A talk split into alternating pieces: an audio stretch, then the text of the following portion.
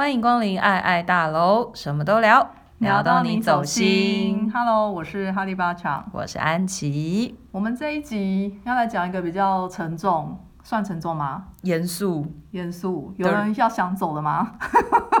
想走的，现在赶快先走，因为我们接下来要讲的是人生的课题。真的，这个起源呢，是因为有一天啊，我在家里面听呃邓医师，就是邓慧文医师的 podcast，它里面有一段刚好我清醒的时候我听到，然后我突然觉得听完之后相当震撼，因为跟我现在的处境很像。后来安琪打电话给我的时候，我们中间因为疫情的关系很久没有见面聊天，嗯，我就跟他提起了这一段对话，嗯，我们决定把这段对话想办法把它录成。Podcast 没错，那因为我想这个是我们两个人这十几年来吧，对于在职场上、人生上，还有一些选择上的一些后悔的地方，或是一些不知如何是好定义的地方，不知如何言说的地方。嗯，然后我想，会不会也有人跟我们一样，有一些这种说不出来的苦，也不是挫折，但是就是觉得事情怎么好像没有没有朝着想要的方向去，中年危机。可以这么说啊，所以如果你距离我们的年纪还很远，你可以先停下来，因为跟你没什么关系。但如果你觉得这个可能跟你有一些些关系，你也可以听下去。不过，嗯，没有什么方向指引啦，这只不过就是两个中年妇女 废话连篇的抱怨，自哀自怜。对，自哀自怜，没错，顾影自怜的时间。好，现在开始。先讲一下，先讲一下邓医师的那一段，他是怎么说的？他那一段哦，就是我这边要感谢一下邓医师，但是就有点食邓医师的牙慧啦。但是很感谢他讲那一段话，也让我有一些醒悟，然后得以和我的朋友来聊一下这件事情。同时，我们也在这个对话中感到疗愈。虽然不一定能够真的完全痊愈，但我想这条路本来就是这么慢。主要是邓医师那那时候他好像在访问一个人，然后对不起，我实在是不记得那个对象是谁。邓医师说了说，我们人呢就是。他在讲他自己，邓医师他自己，就是说他一辈子呢，到了每一个岁数，他都觉得自己有进步，因为会去努力的做各式各样的尝试，或是学习新的东西。嗯，一直到他现在的年纪，他有在那个 podcast 里面讲他自己的年纪，就是五十三岁。他回头，他竟然在五十三岁的时候，不觉得自己有什么地方需要进步了，也没有像之前前几年那种进步的感觉，也没有了。而且呢，他还回头去找原。来的自己，而这件事情呢，我听完以后，我心里面的感受是一样的。我虽然大概小了邓医师十几岁，但是我也的确在在今年，并不是因为疫情的关系，我的确二零一九开始一直到二零二零二一，我也有一种我好像人生停在这边，然后我要回头找真实的自己。可是，一路上我这样的学习，我这样的求进步，我这样的鞭策自己，不论在哪一个方面，每一年我也都觉得希望自己有进步。希望看见自己有茁壮、有成长，希望自己卓越。可是为什么我会回头去找原来的自己呢？我当初不就是不喜欢这个自己，所以我要求自己要进步，我要求我自己一定要比别人学得快，比别人行动得更好，比别人更卓越。我不就是要脱离那件事吗？可是我却在这个年纪，我又回头找那个原来的自己，这是不是一件我觉得蛮伤心的事？我很伤心，可是我现在在笑，你知道吗？就是。我不知道这件事情为什么在我们。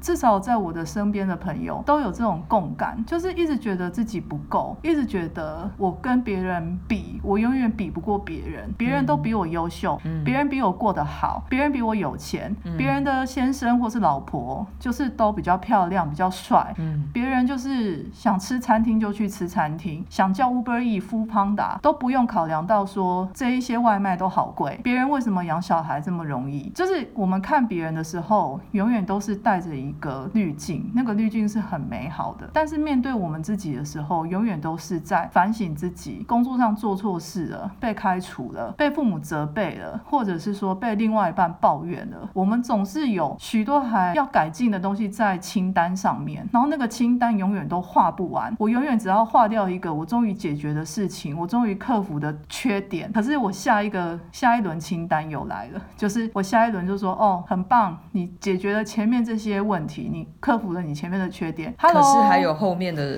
一百个缺点，后面还有好多等着你呢。好、嗯，就是永远有破不完的关卡，然后我终于好不容易辛辛苦苦破了一个关卡，接着下一个关卡又是无限的下跌，那个下跌永远都觉得那个谷底没有底，它就是一个黑洞，我永远就是不知道这个尽头到底在哪里。所以那时候听了邓医师讲的那一段，他自己的算是他自己内在的表述，我是躺在床上哭了啦。我觉得对啊，我为什么又在某一个年纪回去寻找 那个我本来不想要的自己？我怎么会怀念起他来呢？我觉得或许真的是因为那一个自己是在我们对自己都没有那么多负面情绪的时候的那个原型。就是我们虽然，我觉得这好像跟这整个社会的氛围有一个很大的关系，就是我们的成长过程当中一直不断的被要求要变得更好。不管是别人的要求、爸妈的要求、学校的要求、工作上的要求，或者是像八强刚刚讲的，就是我们看别人好像都走在我们的前面，所以自己也必须要一直变得更好，一直不断的往前进、努力学习、成长。所有的书跟成功相关的书、跟工作相关的书，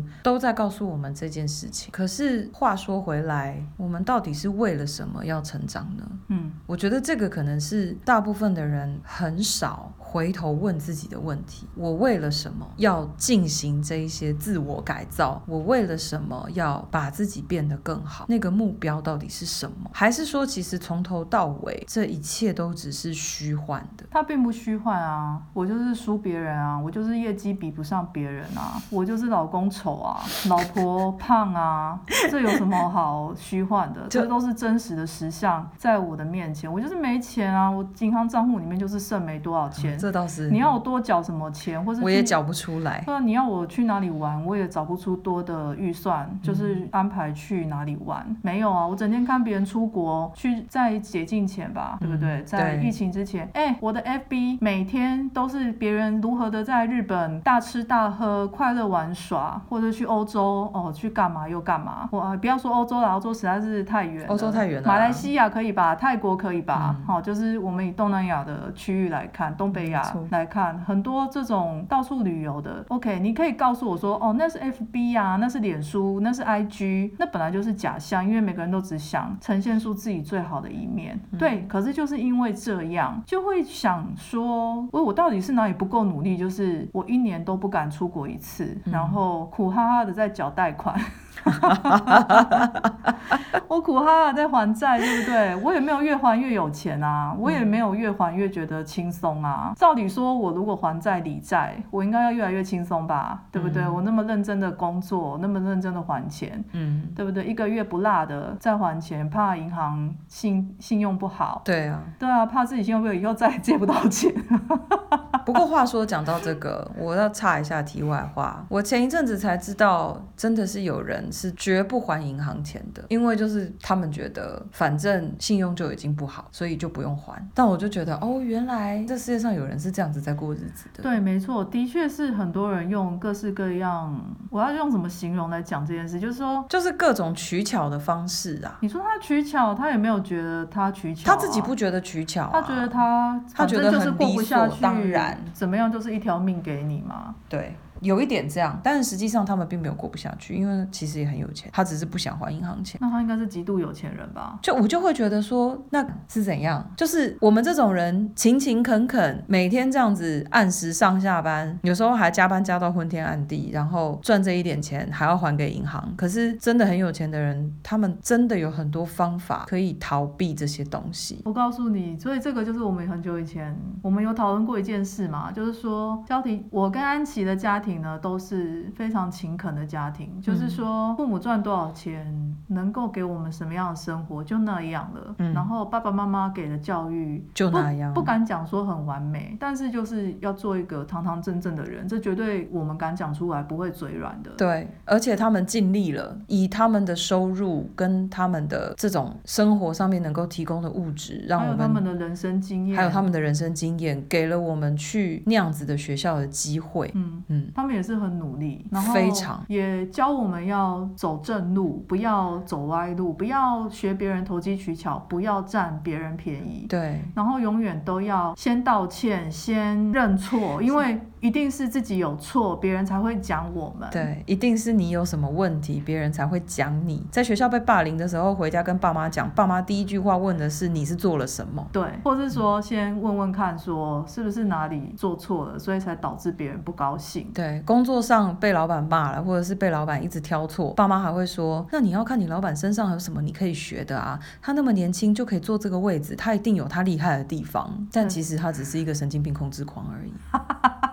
这就是我的结论，但对方不会觉得自己是神经病控制狂啊。对方当然不会觉得自己是神经病控制狂啊。可是事实就是这样啊，因为我在他下面做了八个月，我也没有觉得他身上有什么我可以学的。其实我觉得我从入职场，虽然我很早就离开职场了啦，但是我也没有觉得我在职场上到底有学到什么了不起的东西，嗯，也没有什么典范让我觉得好像这辈子看过那样的人，觉得我以后工作也要跟他一样。当然也有可能是见识不够。啊，就是没有遇到那么多人。哎、欸，你已经是在一个很厉害的公司上班了，好吗？就是你的团队里面的那些人已经称得上是业界的精英，OK？但是我是觉得，就是怎么样比都比不过别人。就像以前在发想的时候，brainstorming 啊，或者是写一些案子啊，永远都写不过别人。然后连那个 PowerPoint 啊，里面的一些小技巧也都 比不过别人。就是永远都在钻研一些我认为觉得很不重要的事，但是又不能不做，因为你不做，老板就是会刁；然后你不写，老板就是会觉得你不用心。所有的东西都是跟自己有关。而且我记得以前啊，我在上班的时候，只要那个公司的人知道说我是国外留学回来的，就觉得我每一篇英文的东西我都要看得懂，每一个英文字我都要认得。妈的，我就是英文没那么好，我每次都回说不好意思，我英文很差欸。他说那你为什么会从美国毕业？我说混学历呗。对啊，我混来的，怎么样？就不是哎、欸，就是我觉得回过头来说，其实其实就是要讲一个，就我们总是先反省自己。对啊，那为什么那么讨厌原来的自己啊？为什么觉得自己很差啊？就是为什么觉得就是自己不够好，怎么做都不够？对，就是到底这种觉得自己什么都不够好，觉得自己怎么做都不够，然后一直觉得嗯。一直有一种伪装者情节，就是说，就是我在现在这个位置上，其实我没有好到这样，我不值得这个位置，对，我不值得现在的生活，我配不上这样的生活，可是我生活又没有比别人好，这不是很矛盾的？就超矛盾的啊，超矛盾的。就是我为什么为什么？其实那天我在跟八强讲那通电话的时候，其实心里面有一个感觉是对，就是到底为什么我们会对自己有这么多负面的想法，超多负。面，我告诉你，自从我离开职场啊，我做了，我可以说家庭主妇。虽然我是有另外自己的，应该怎么讲，就是事业，我另外自己想做的事啊，嗯、就是我。如果大家了解的话，就是我自己也是有在教一些瑜伽啊什么的灵修灵修类的事业，对，就是类似这样小小的事情这样。那可是哦，我自从离开职场，我就是每天都在反省说，哎，我真的是一个很不好的主妇，就是哎，真的吗？你连这个都在反省？嗯，会啊，比如说我觉得我家事做的不好啊，然后我要怎么样精进我的做家事的能力啊，然后我的刀工切菜的时候刀工好不好啊，或者是我炒出来的菜好不好吃，好不好吃？吃漂不漂亮？漂不漂亮我是不太在意，但是我意思是说，如果我的老公吃了我的菜，比如说吃了两天的菜，第三天他就不吃那个菜了，我就会反省说，我是煮的不够好，我是不是煮了什么他不喜欢吃的？我为什么就是在煮一些人家不想要吃的东西？哎、欸，我真的觉得我们的人生很辛苦哎、欸。真的，然后我也会担心，像我今天来录音啊，你知道我来录音之前我在干嘛吗？嗯，我就是冲去我们家附近的超市，嗯，然后呢买了几把菜回来，炒了一些菜放在桌上。我老公问我说：“你怎么要煮菜？你不是等一下要出门的吗？”嗯，我说：“对啊，可是你没有东西吃啊。嗯”为什么我会这样讲？其实我以前不是这样的人，可是主要是因为有好几次就是可能我就是懒惰啊，他来跟我说他没有东西吃，我就觉得我失职了。但是我忘记他其实自己也有求生能力啊。对呀，他。可以自己想办法。可是这就是我们这样的人，在每一个位置上，我们永远都在想说，嗯，我到底是少做了什么，让人家这么不方便？嗯，我我为什么要让人家这么？我我为什么要影响别人？我为什么不能把事情做好，让别人可以很方便？我为什么不是那一个让一切的事情都完美完成的人？或者是说我希望这个错如果有发生，我不想是因为我的关系，对，不要是因为我，不要在我身上。我都做好了，就是这些我该做的我都做了。嗯、然后如果又有出什么问题，拜托不要来找我。我我我是认真觉得是真的应该要摆脱这种想法，但是实在很困难。嗯，这个努力超难的哎，就是说我后来也想说，不要再想说我要摆脱这个了。嗯。因为我越是要摆脱，那不就是又另另外又陷入另外一种反省，对不对？对啊，我想说，好吧，那我就干脆整个投入这个，投入这个回圈，干脆投进去算啦，你知道？就是如果你杀不了他们，你就成为他们吧。这一集真的好灰暗哦，怎么会这样？啊，还有人在听吗？Hello，还有人听到这里吗？我也蛮怀疑的。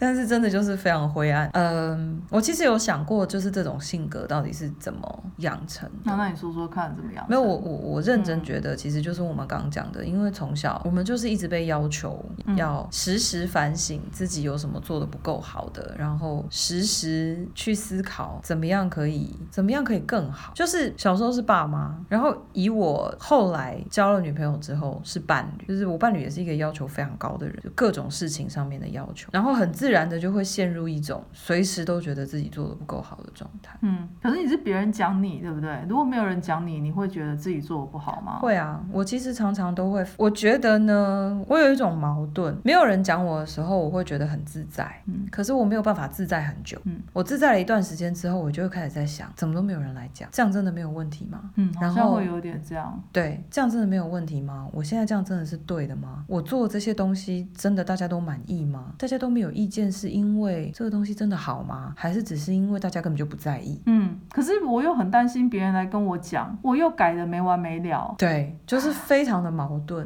所以我跟你讲，我有一阵子很怕收到 email 吗？email，因为假的？我觉得我只要要打开那个 email，我就是觉得说又要来跟我说什么。哎，可是我跟你讲，我也会，特别在工作上都没有 email 的时候，我都觉得很好。对，有信来的时候，我就觉得天哪。哎、欸，我们是不是抗压力很差啊？我觉得会不会是因为从头到尾自始至终，只是因为抗压力不够好而已？但是我得到的评价又不是这样啊，就是我收到的外在的评价又有一个部分是说，觉得我是一个抗压性很好的人。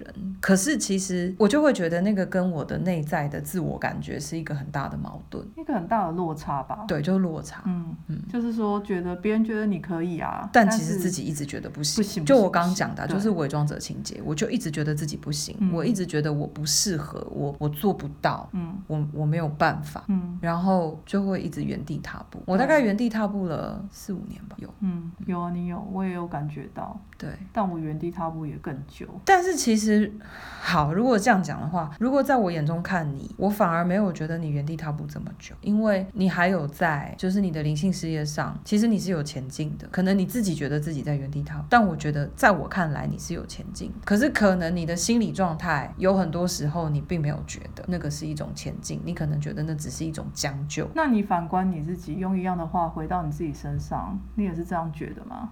我觉得我是将就跟原地踏步两件事情一起，所以你也没有觉得你有前进。即便我跟你说，我觉得你有前进，你也不相信，对吗？看什么事情？不用，你不用看什么事情，你就是一个 overall 觉得 overall，我觉得我还蛮原地踏步，所以你也不相信。如果我跟你说，我觉得你有前进，那我就会问你，你觉得哪里有前进？哦，我没跟你住在一起，我不知道啊。难不成我要一一细细的？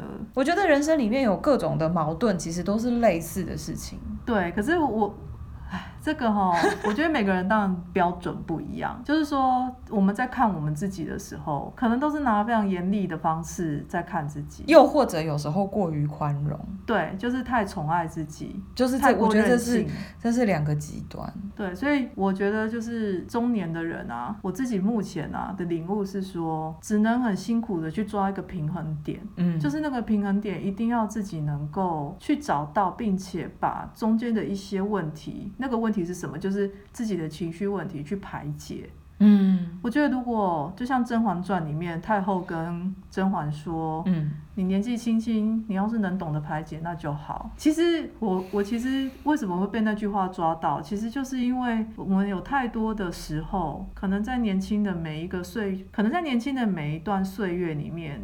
有一些时候忘记去排解自己的问题，或是自己的心情，然后他日积月累，到了某一个时刻，假设我们两个现在这个年纪。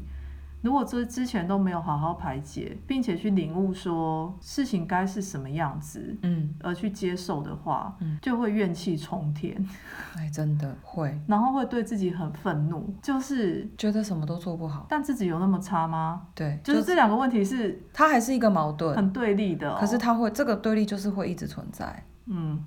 所以很辛苦啊，我觉得是很辛苦。就是那个辛苦，并不是说叫你去回一百封 email，或是接多少电话，回多少赖讯息或什么的。那个辛苦是自己跟自己打仗的过程。嗯嗯，而且嗯是每天每天的，而且要一直用别人的眼光来审视自己。我不是用我的眼光在审视自己哦，我是试图假装我是那个人，嗯，然后来看我自己说，如果我是他，我会觉得我这个人怎么样？嗯，然后就，可是这样是不是很徒劳？因为我根本就不是他，也许人家并没有把我放在心上想过一次呢。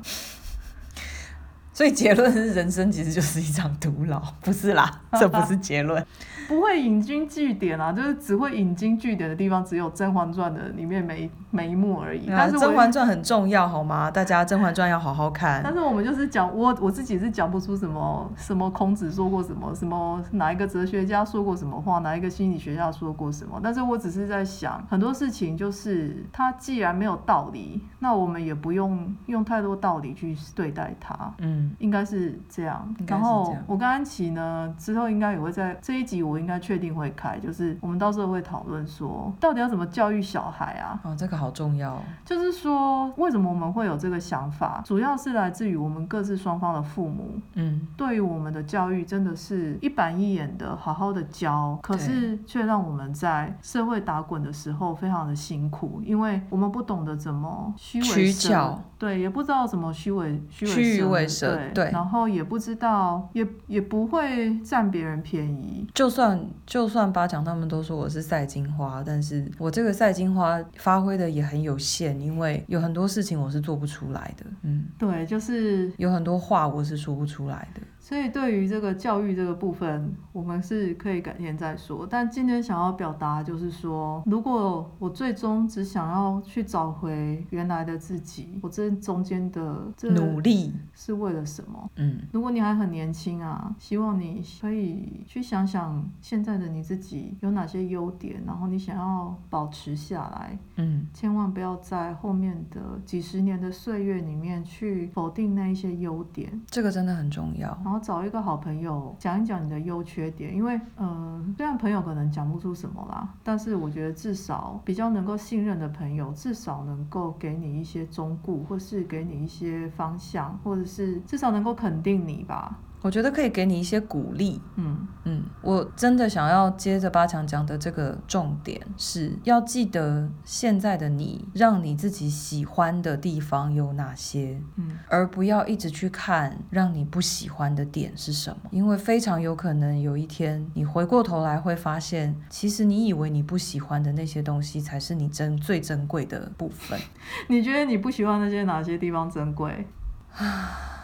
心太软，你说心太软这件事情很珍贵，现在觉得很珍贵啊。小时候觉得，嗯，没有，就是我觉得现在的人已经很少心软嘛，嗯，大家心都硬如钢铁。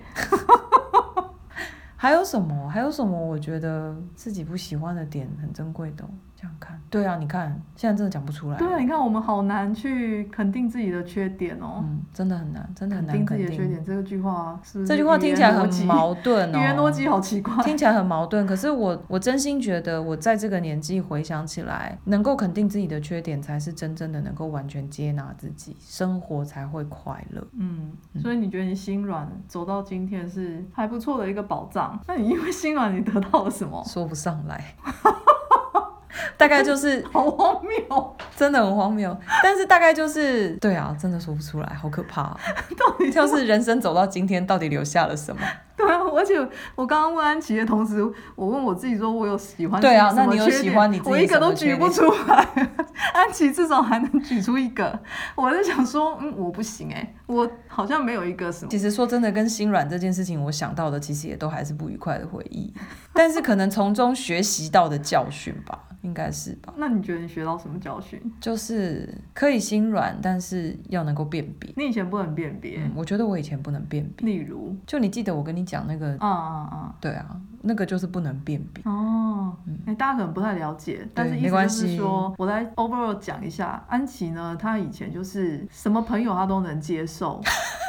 然后，所以因为他散金花嘛，大家一定要记得这个设这个人设，这个人设就是说他是一个赛金花，所以他什么朋友他都接受，他也很快都可以跟大家打成一片。如果他不能跟大家打成一片，至少他现在的他不会是被大家攻击的对象。就是说，大家只要想到他，就会觉得几个 key word 就是温暖、善良，然后阳光、善解人意、小太阳、小太阳之类的。小太阳是我们死党里面给他的啦，但是我不知道一般他的同事。或是他的同温层是不是也是觉得他是小太阳？我觉得我现在脸都红了，突然听到自己好多优点哦。对，原来如此啊。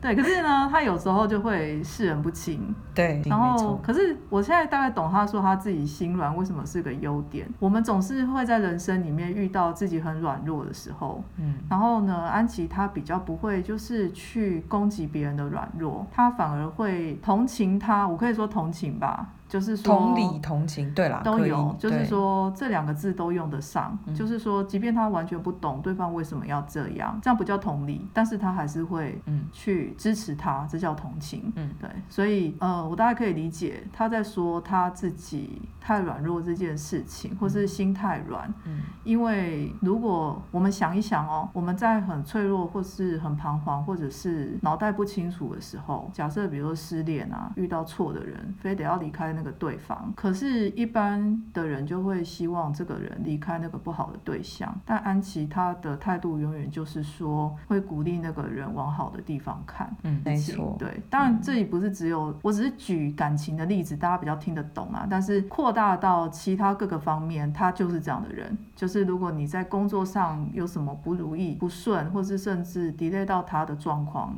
他也会原谅你。好，他也会说哦，没关系，你你你稿子迟交，我这边来处理，这样子，后面我来帮你弄。就是，但我必须说，等一下，我现在真的不会了。对，但他早期的确，对我早期确实是有一个这样子的非常大的问题。对，我现在不会，现在我比较能够把心软这件事情控制在一个合理的范围。嗯，对。比如说你拖稿，如果拖到我这边，不好意思，我给你的时间到了，你就是要给我，你想办法熬夜，你也是要熬出来，因为我做到，你也做到。嗯，对，我现在比较是这样。嗯，但是早期就是大概六七年以前的他，比较不是这样子。没错。对，所以哎，你看他有就是缺点又变得有进步的地方。好，哎、欸，有没有觉得这个 ending 非常的阳光？小太阳又发威了。有没有觉得这个举例非常的，好像又把这个整集好像又稍微拉起来了一点，比较正面一点，不然前面好晦涩。真的很晦涩。好吧，难得我们有晦涩的一集，我们就分享到这里啦，嗯、下集再见，拜拜，拜拜。